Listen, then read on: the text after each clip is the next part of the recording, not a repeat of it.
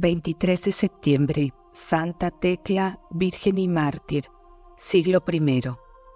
Muy celebrado fue en la antigüedad cristiana el nombre de esta insigne Virgen. Por doquier la ensalzaban con alborozo y la honraban con pública veneración. Cuando querían ponderar las extraordinarias virtudes de una doncella cristiana, decían de ella que era otra Santa Tecla. Así llama San Jerónimo a Santa Melania y San Gregorio Niceno a su hermana Santa Macrina. A pesar de su fama tan universal, poco es lo que se sabe a ciencia cierta sobre la vida y martirio de Santa Tecla. Vivió en Iconio. La convirtió San Pablo, consagró al Señor su virginidad, padeció por la fe y la castidad. Fue a Seleucia, donde murió en paz. Esas afirmaciones constituyen la trama histórica de las biografías y numerosos panegíricos escritos en honra de esta Virgen mártir. No existen actas auténticas de su martirio. En los escritos de algunos santos padres y doctores de los primeros siglos se anotan con precisión las principales circunstancias de su vida, pero fácilmente se echa de ver que las bebieron en un libro apócrifo intitulado Actas de San Pablo, cuya parte tercera trata particularmente de Santa Tecla, de su conversión, relaciones con el apóstol y martirio. Actas de Pablo y Tecla, la Virgen de Iconio. E, a esta tercera parte suele llamársele comúnmente Actas de Pablo y Tecla. Es muy antigua y fue sin duda compuesta por un sacerdote del siglo II en Asia Menor.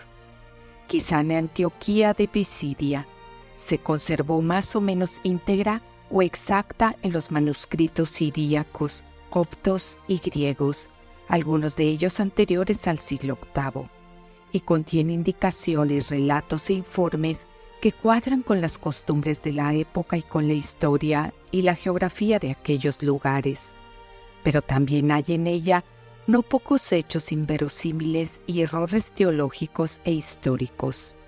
Las actas de Pablo y Tecla no contienen, ni mucho menos, una historia íntegramente auténtica de la vida de nuestra santa. No todos sus pormenores merecen crédito, pero sería exagerado negarles valor por el mero hecho de ser apócrifos, y más algunos relatos que han sido ya comprobados por la crítica. Por lo que a la autenticidad de estas actas se refiere, nunca las admitieron los escritores eclesiásticos de los primeros siglos, a pesar de los elogios que de ellas hicieron y de las muchas citas que de ellas tomaron. Así, a fines del siglo II, decía Tertuliano, téngase por cosa cierta que quien escribió las actas de esta santa Tecla fue un presbítero natural de Asia. Las presentó como habiendo sido escritas por el apóstol San Pablo, pero convencido de falsario, acabó declarando que las había inventado por amor al santo apóstol. Fue amonestado y castigado por tal vileza. Pasados algunos siglos, el historiador Eusebio, San Jerónimo y el autor del decreto gelasiano dieron las actas de Pablo y Tecla y las actas de San Pablo por libros apócrifos, pero no heréticos.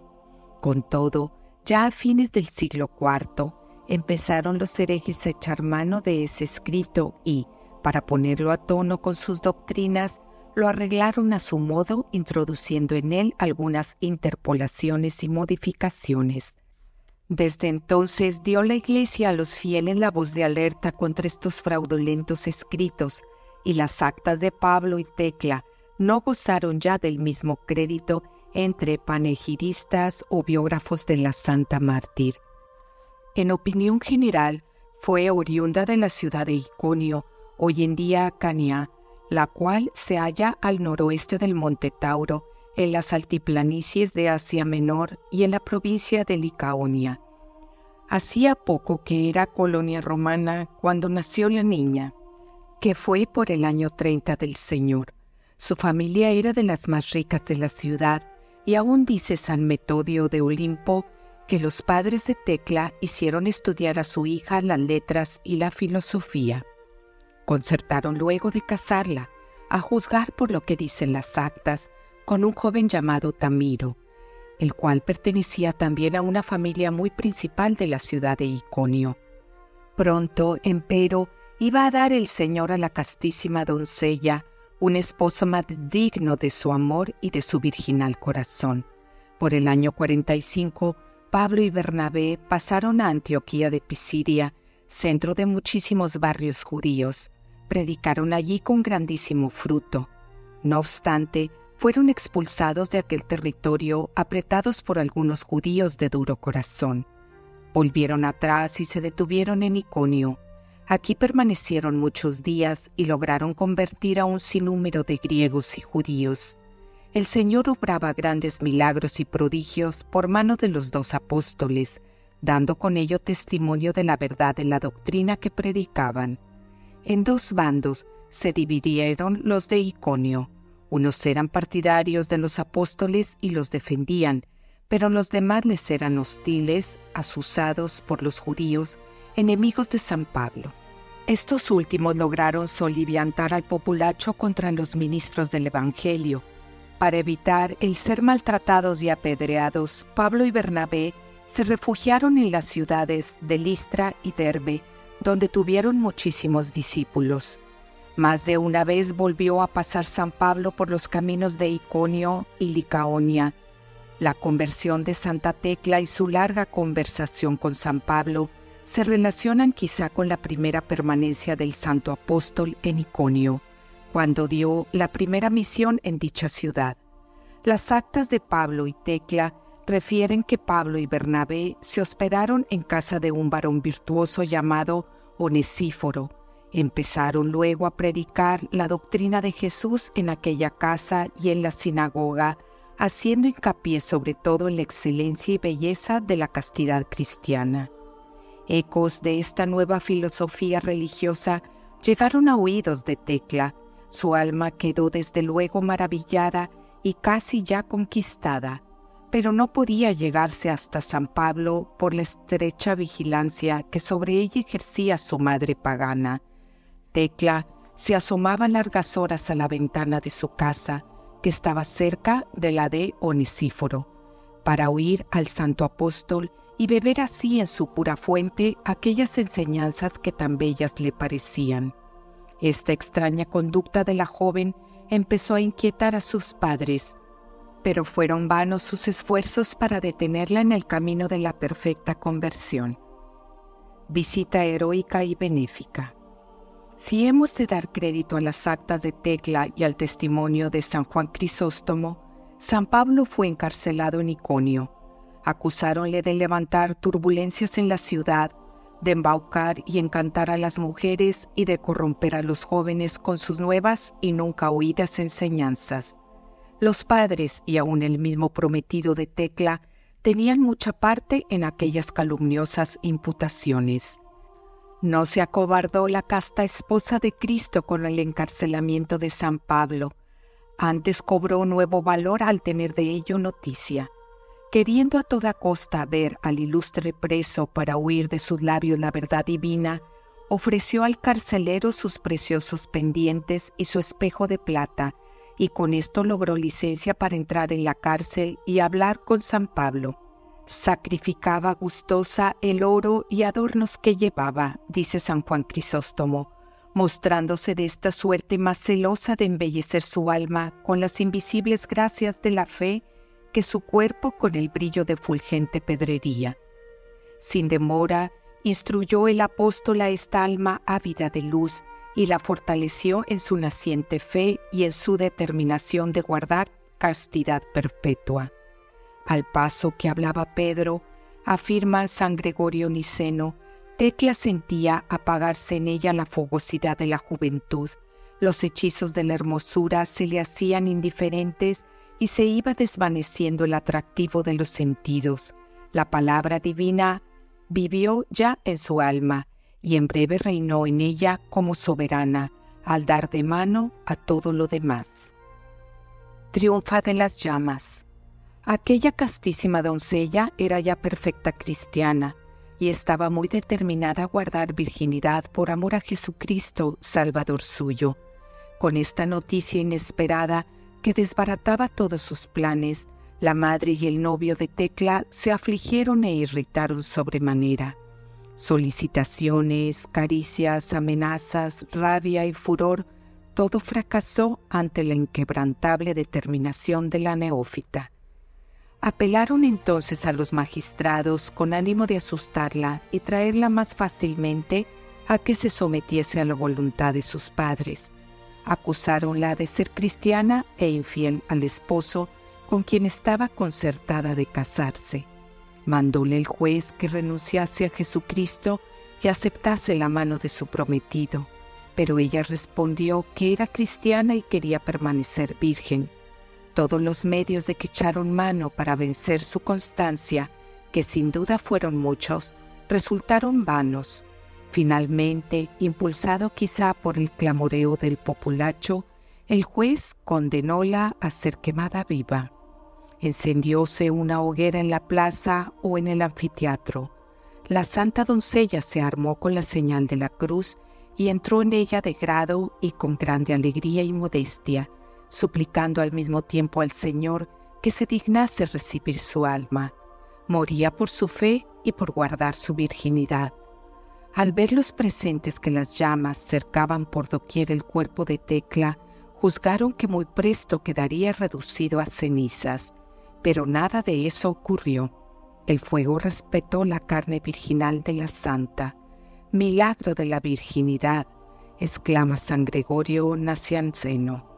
Levantóse de repente recia tempestad y cayó del cielo tal copia de agua que el fuego se apagó y la gente que allí había huyó despavorida.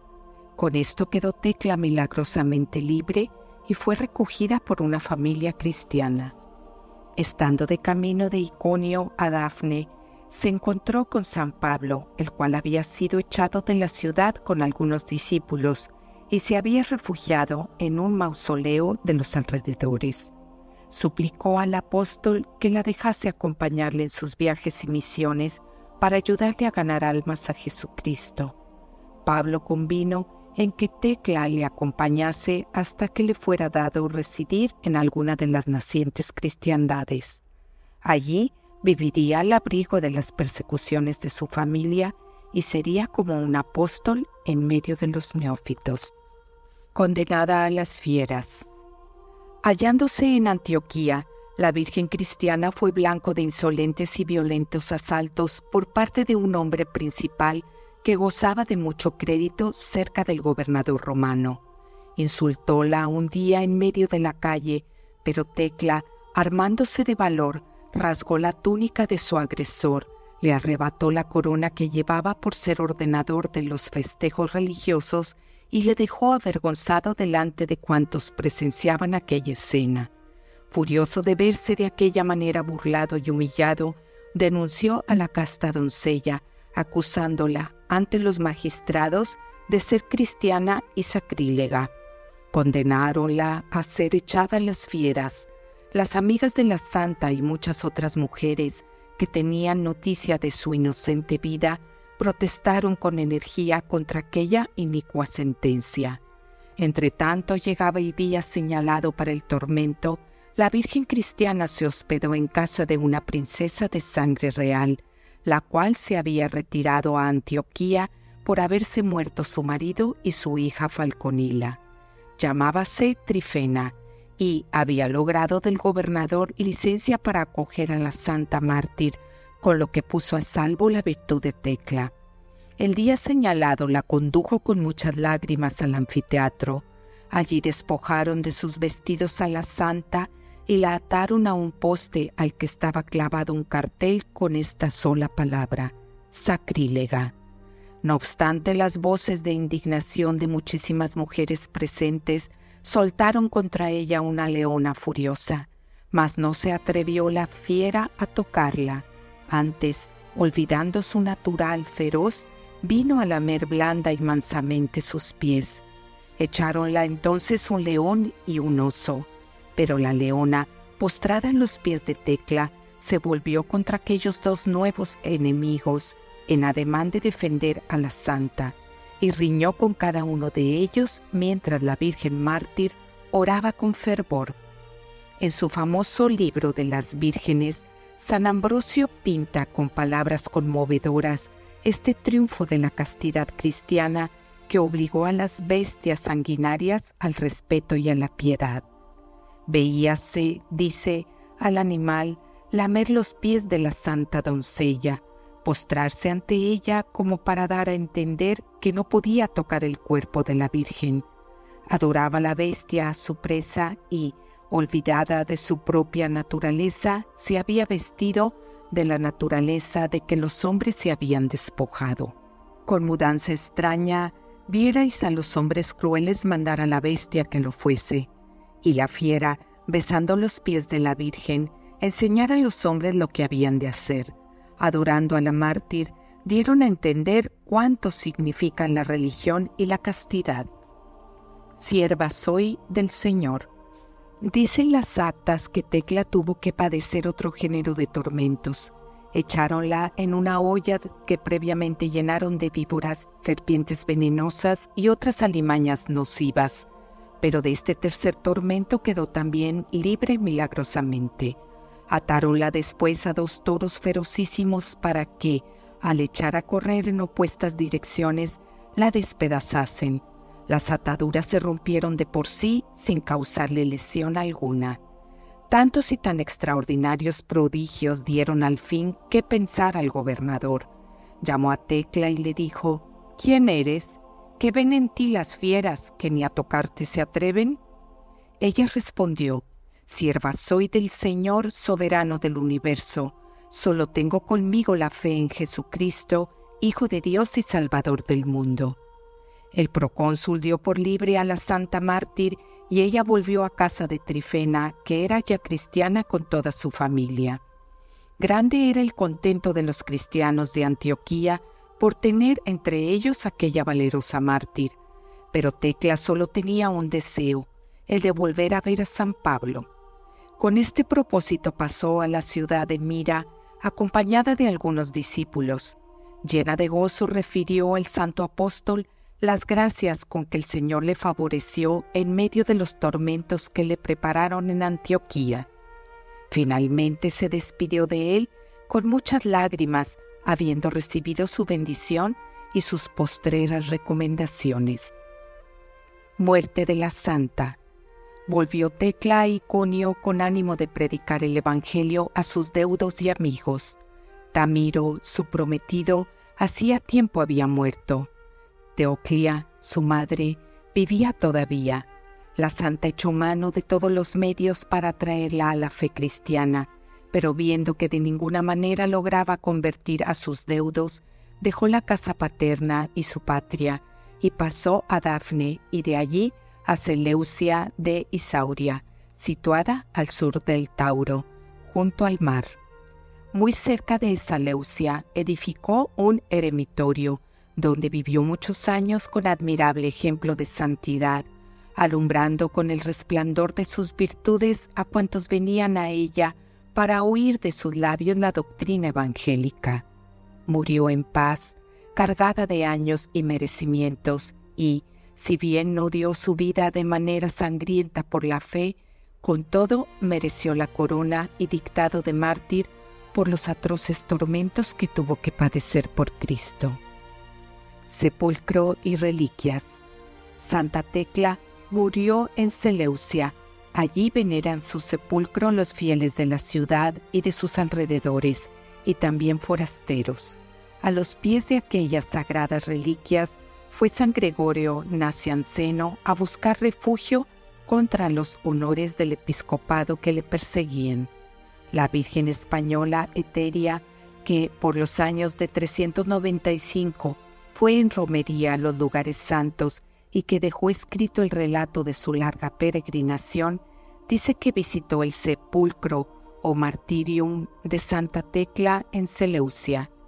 Basilio obispo de esta ciudad en el siglo V, afirma que Tecla es preclarísima gloria de Seleucia, donde se guarda su sagrado cuerpo. Muchos y grandes milagros obraba el Señor por ella en su sepulcro, y de muchas partes concurrían los pueblos, porque la santa oía siempre las peticiones que le hacían. En las actas del séptimo concilio ecuménico se habla de aquellas famosas peregrinaciones. Jaime II, rey de Aragón, 1291-1327, pidió una parte de las reliquias de Santa Tecla al rey de Armenia, de quien dependía en el siglo XIV la ciudad de Seleucia de Tauro. Diéronle un hueso del brazo de la insigne mártir. Esta preciosa reliquia fue trasladada a Barcelona por los años de 1320 y más adelante depositada en la iglesia metropolitana de Tarragona, dedicada a la santa. Hay reliquias de esta Virgen y mártir en algunas iglesias de Francia, Italia y Alemania y en las catedrales de Ries, Chartres y Milán. Veneración universal a Santa Tecla. Antes del siglo IV se edificó una iglesia sobre el sepulcro de la santa. Más tarde, el emperador Zenón, 474-491, levantó en Seleucia un suntuoso templo en honor de la mártir, cuyo patrocinio le ayudó a vencer al usurpador Basilisco y a reconquistar el imperio. El culto de Santa Tecla se extendió por el Asia Menor, Egipto y Alta Italia, en Constantinopla, Nicea, Milán, etc. Le dedicaron iglesias. Había en Roma, en el Borgo Santo Spirito, un monasterio y capilla llamados de Santa Tecla, los cuales fueron enriquecidos con muchísimos privilegios por los papas Juan XIX y Benedicto IX. La festividad de esta Virgen protomártir, émula de San Esteban, se celebra por doquier desde la más remota antigüedad, observa el cardenal Barunio. Los más antiguos padres de la Iglesia se hacen lenguas hablando de Santa Tecla, San Epifanio la pone después de la Virgen María. San Juan Crisóstomo hace hincapié en haber dado la santa sus alhajas para poder hablar con San Pablo. San Ambrosio le tuvo especialísima devoción. Habló de ella con admiración y conmovedora ternura. No cesó de proponerla como dechado de vírgenes cristianas y, en Milán, le edificó una iglesia. En su famoso libro intitulado El banquete, San Metodio, 311, obispo de Olimpo, pone en labios de Tecla un admirable elogio de la castidad. La iglesia griega, a lo menos desde el siglo VII, celebra su fiesta el día 24 de septiembre. También en Milán la celebran ese día. El martirologio romano la señala para el 23 de septiembre y hace el elogio de Santa Tecla, Virgen convertida a la fe por el apóstol San Pablo.